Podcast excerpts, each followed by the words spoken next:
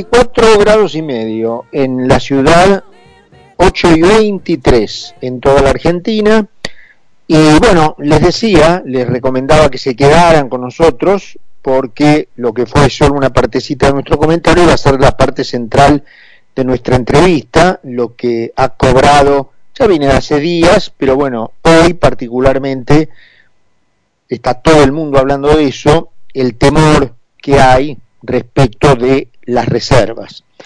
Y siempre la Fundación Libertad y Progreso nos ayuda en eso. Vamos a hablar con uno de sus directores, que es Aldo Abraham, que prácticamente un maestro, maestro en el sentido de que es muy docente, muy didáctico para, esta, para estos temas. Aldo, querido, ¿cómo estás? Charlando contigo, buenas noches. Buenas noches para vos también, querido, y gracias por, por estos minutitos. ¿eh? Un placer. Bueno, eh, empecemos por el principio. Tengo una, pre una pregunta de, de, varias cosas en una. ¿Qué son las reservas? ¿Cómo se componen? ¿Cuáles son las que valen realmente? Y, y de esas que valen realmente, ¿cuántas tenemos? En líneas generales, las reservas son las que eh, están dentro de lo que podemos llamar el activo que tiene un banco central, ¿no? El banco central de cualquier país, todo lo que tenga en términos de divisas de otros países o en oro, se lo llama reserva. No todo eso que tiene un banco central es propio de ese banco central, ¿no? Por ejemplo, los depositantes argentinos van y ponen 100 dólares en, el, en un banco de su preferencia y ese banco lo que hace después es, aparte que no puede prestar, se la coloca en un depósito al Banco Central eh, y eso es parte de las reservas brutas, ¿no? Pero sin embargo, eso no es del Banco Central, es del banco y a su vez de aquellos que le confiaron esos dólares al banco que son los ahorristas, ejemplo, también hay otro tipo de divisas que tiene el Banco Central que en realidad en este caso no son de libre disponibilidad. Sin embargo, están contabilizadas como reservas internacionales. Por ejemplo, los créditos de algunos países, algunos organismos internacionales, y también, por ejemplo, el caso de eh, estos swaps que con China, que es en realidad una suerte de crédito que nos da el Banco Central de China a la Argentina y que para poder usarlo necesitamos pedirle permiso al Banco Central de China. No es que mañana lo queremos usar y se puede usar libremente, no hay que pedirle permiso. Entonces, eso en cierta forma también se lo quita de aquellas reservas que eh, el Banco Central de la Argentina puede usar y disponer rápidamente como para poder enfrentar eh, las necesidades que puedan surgir, tanto para defender la moneda por una corrida cambiaria como, por ejemplo, para cuando resulta que está vendiendo más dólares, eh, por ejemplo, para importaciones de los que entran por exportaciones, ¿no? Cubrir esa brecha en el caso de la Argentina, que sobre todo tiene un cepo, si no, no tendría que hacer esos malabares, pero como hay un cepo, los tiene que hacer. Eh, y esas reservas que quedan son llamadas reservas netas, son más o menos hoy unos 4.500 millones de dólares, según como se las estime, ¿no? Nosotros solemos sacarlas de, de las que le corresponden al Tesoro, que tiene también el Tesoro, tiene como gente financiera el Banco Central, así que deposita divisas, otros prefieren dejarlas dentro de estas reservas netas, y de esas, a su vez, hay unas 3.500 millones que son eh, reservas de, eh, en oro, ¿no? Con lo cual, esas, en líneas generales, se las tiende a dejar también de lado, como para decir, bueno, estas no son de inmediata disponibilidad, o más bien no, no me gustaría usarlas, este, porque implicaría tener que venderlas, uso las otras que están disponibles en términos de eh, de dólares, ¿no? Pero la verdad es que se pueden usar. De hecho, en el pasado se han usado esas reservas en oro eh, de diversas formas, unas vendiéndola, pero lo más usual es que se toman créditos contra la garantía de esas reservas, y obviamente en la Argentina nadie le quiere prestar, ¿no? Bueno, esa es un poco la composición que tiene las reservas hoy. Evidentemente, cuando, cuando, cuando al número bruto le restás todos estos ítems que vos fuiste explicando muy bien, ¿cuánto te, en billetito, cuánto te queda? ¿Mil? Y te quedarán unos mil millones como mucho que son de rápida disponibilidad y, nada más. lamentablemente la situación de reservas de la Argentina es hoy muy delicada. Eh, todavía decir que el Banco Central va a quebrar quizás sea apresurado y va a pasar si no hay un acuerdo con el Fondo Monetario Internacional, porque por el momento tiene las reservas como para enfrentar los pagos de vencimientos de deuda que va a necesitar hacer el, el gobierno, pero claramente tendrá para llegar hasta finales de enero con suerte y encima vendiendo, este, incluso usando como respaldo del crédito las reservas en oro, ¿no? Ahora, Aldo, acá corregime, ¿no es cierto?, si estoy equivocado.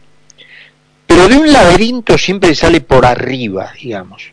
Pero acá frente a esta, este escenario que vos has explicado, para mí, modo de ver, y acá es donde te pido me corrijas, tenés dos maneras. O sea, o vas por el camino de la miseria, encepando todo, encerrando todo, restringiendo todo, para no perder ya esas últimas moneditas que te quedan, o vas a un camino de grandeza que implicaría dejar que los particulares arbitren el valor del dólar al corte que resulte, y ahí van a aparecer los dólares, porque si hay un país que tiene dólares, es la Argentina. Es decir, no lo tiene la Argentina, lo tenemos los argentinos.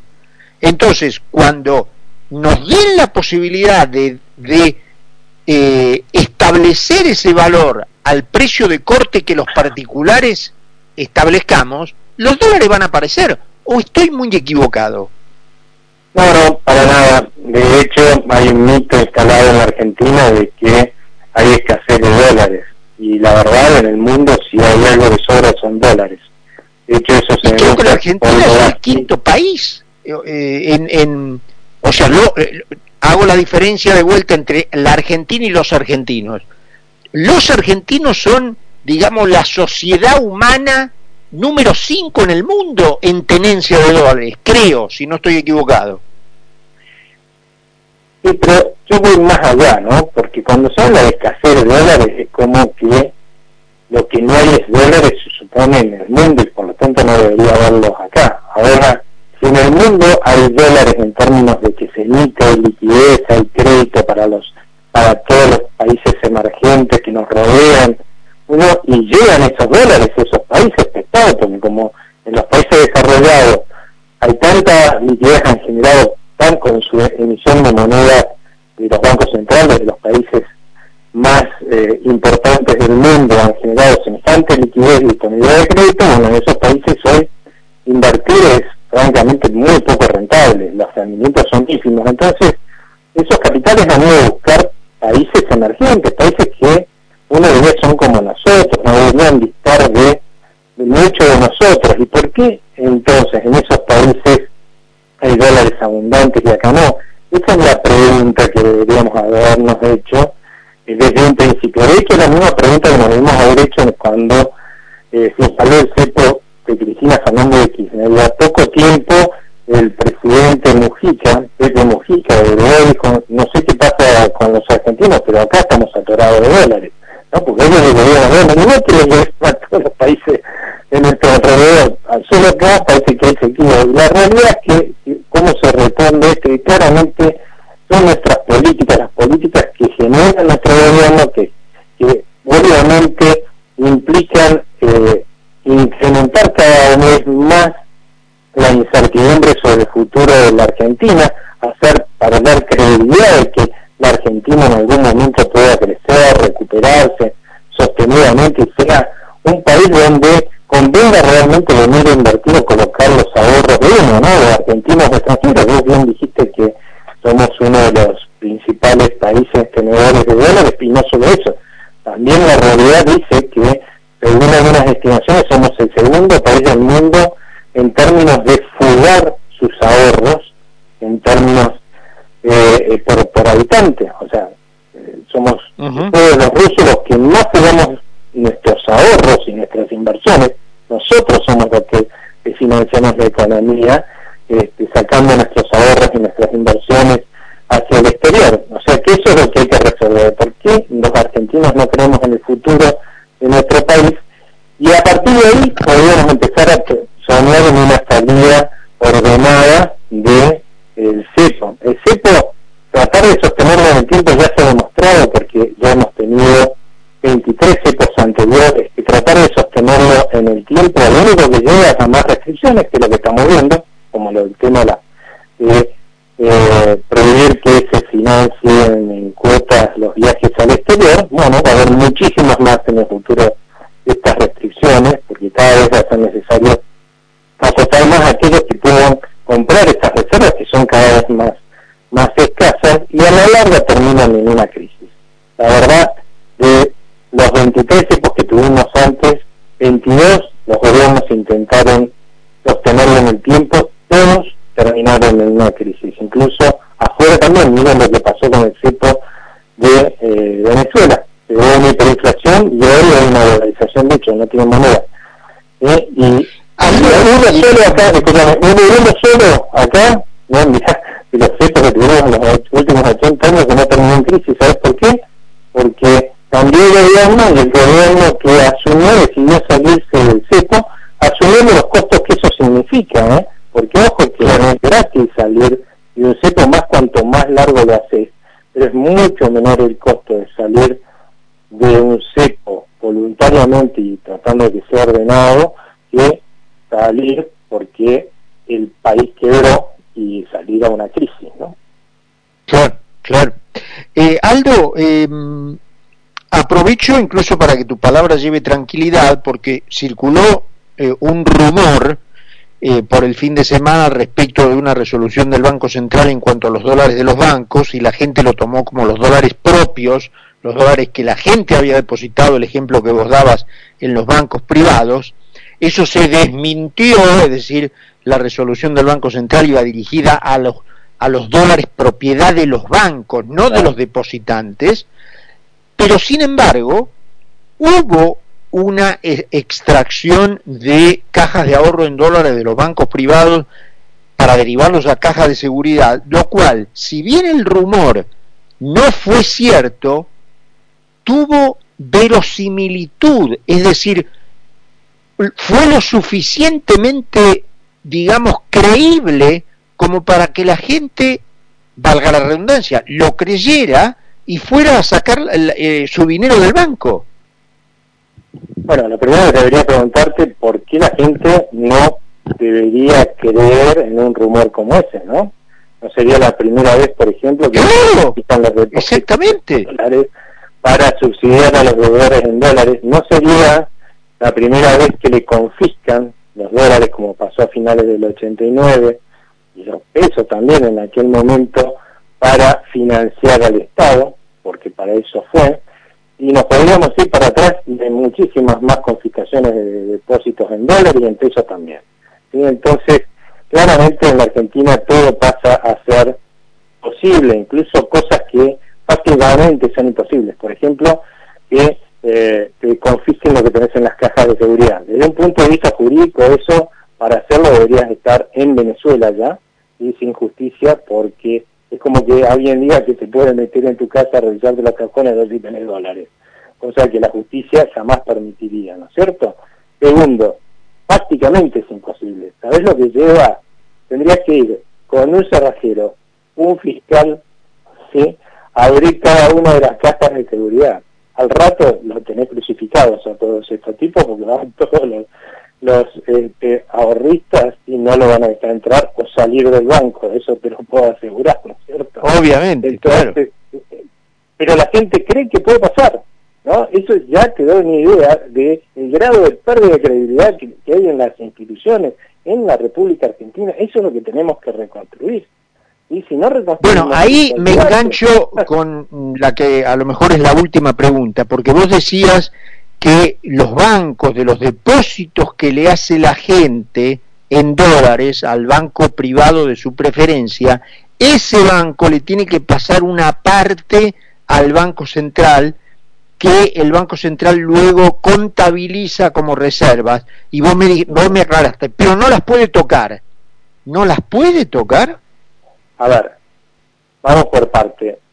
A la tranquilidad de la gente, como hay tantas restricciones para prestar dólares, ¿sí? la mayor parte de los dos gestiones de depósito terminan en las reservas del Banco Central, ¿sí? cierto, depositados en el Banco Central, eh, porque los bancos, por razones de seguridad, tratan de tener muy pocos dólares en sus casas, así que lo que hacen por seguridad es depositarlo. O sea, ante una corrida, la verdad es muy poco probable que no estén los dólares de la gente disponibles. Eso ya es una garantía porque claramente los dólares que no están disponibles, que son aquellos que se han prestado y son muy poquitos, porque hay muchísimas restricciones para prestar en dólares. Eso debería ser una tranquilidad. Ahora voy a sumar una intranquilidad, ¿sí? es la siguiente. El Banco Central sí puede usar esos dólares. No debería. Es otra historia. Y a veces lo ha hecho. Lo ha hecho por para qué? Por ejemplo, para no vender sus reservas en oro. ¿Sí?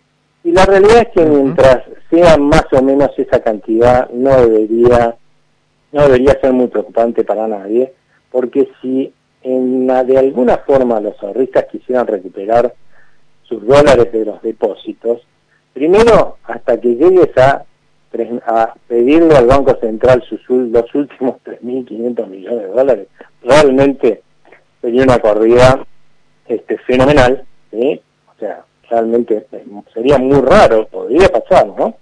Pero sería eh, muy raro, y aún en ese extremo, ¿no? Podrías vender los, los, los, el oro y, y chau, ¿no? Que por ahí, lo, por ahí hubiera sido lo primero que debiste haber hecho, pero no lo haces porque, como es un activo que puede dar ganancias, por ahí no lo haces como banco, como presidente del Banco Central, ¿no? Ahora, es una realidad que eh, si alguien me dice a mí, mira, vos me podés garantizar que en algún momento no van a volver, dado cómo va esta gestión, y dado que quieren mantener el cepo, y dado que todos los cepos llevan a una crisis porque llevan a, cada vez un menor ingreso de dólares y una mayor salida de dólares del país, no va, vos me garantizás que no va a haber algún tipo de confiscación de los depósitos, nacionalización de los depósitos en dólares, especificación o lo que sea, la verdad es que eso es imposible en medio de una crisis como la que puede derivar de tratar de sostener este cepo en el tiempo, todo es posible en la Argentina. Aldo, bueno, eh, yo te presenté justamente como muy didáctico y creo que has dado una, una clase ¿no? de didáctica sobre un tema espinoso, así que te lo agradezco mucho estos minutos que siempre te tomás para conversar con nosotros. ¿eh? Para mí, la verdad que fue un gusto. ¿eh? Que tengan buena noche. Gracias, querido, igualmente para vos. Eh, título tremendo de eh, Aldo Abraham, no puedo garantizar que el Banco Central no vaya a tocar los depósitos. Eh, es grave decirlo, pero esto es lo que nos decía Aldo. Si me preguntan y mi responsabilidad profesional está de por medio, y no lo puedo garantizar de que no lo vayan a hacer. 9 menos 20 pasaditas en Buenos Aires, 22 grados. En Laboratorios Vago, la investigación y el